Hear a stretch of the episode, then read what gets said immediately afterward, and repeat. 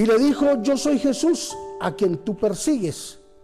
Él temblando y temeroso dijo, Señor, ¿qué quieres que yo haga? Hechos capítulo 9, versículos 5 y 6. Hoy hablaremos sobre usados para extender el reino.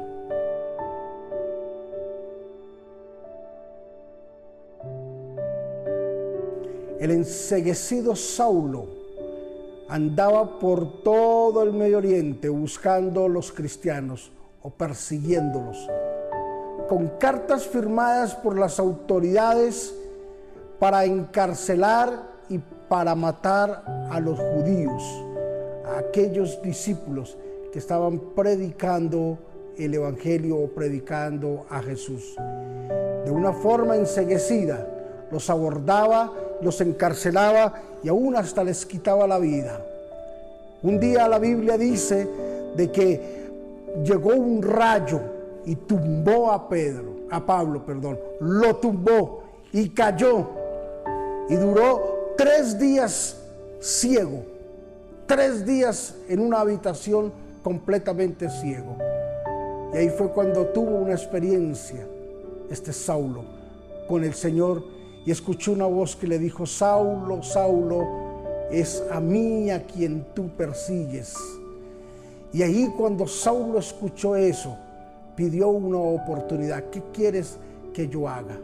Y Dios levantó a, a Ananías y le dijo, ve a tal lugar y ora por este hombre, porque instrumento me es útil para mí y para la iglesia. Y dice la Biblia que Ananías fue y lloró. Y cayendo como escamas de sus ojos, Pablo recobró la vista. Y a partir de esa experiencia se ha constituido en uno de los apóstoles más poderosos de la historia de la Biblia. Fue tanto su poderío, fue tanto lo que Dios le dio, que la mayor parte del libro de los hechos de los apóstoles se menciona el ministerio y la transformación del apóstol Pablo. ¿Sabes? Debemos de ser usados para extender el reino de los cielos. Lo que era una vergüenza, ahora vino a ser una punta de lanza.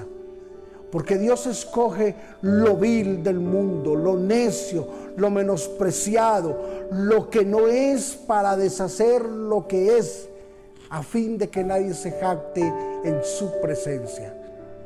Dios escogió a ese hombre necio, escogió a ese hombre que perseguía la iglesia para que fuese una persona que iba a extender el reino de los cielos aquí en la tierra. Quiero decirte de que Dios te tiene separado.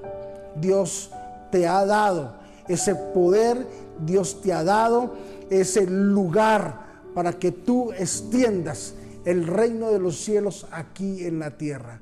Es maravilloso poder contar y decir que donde abunda el pecado, sobreabunda la gracia de Dios.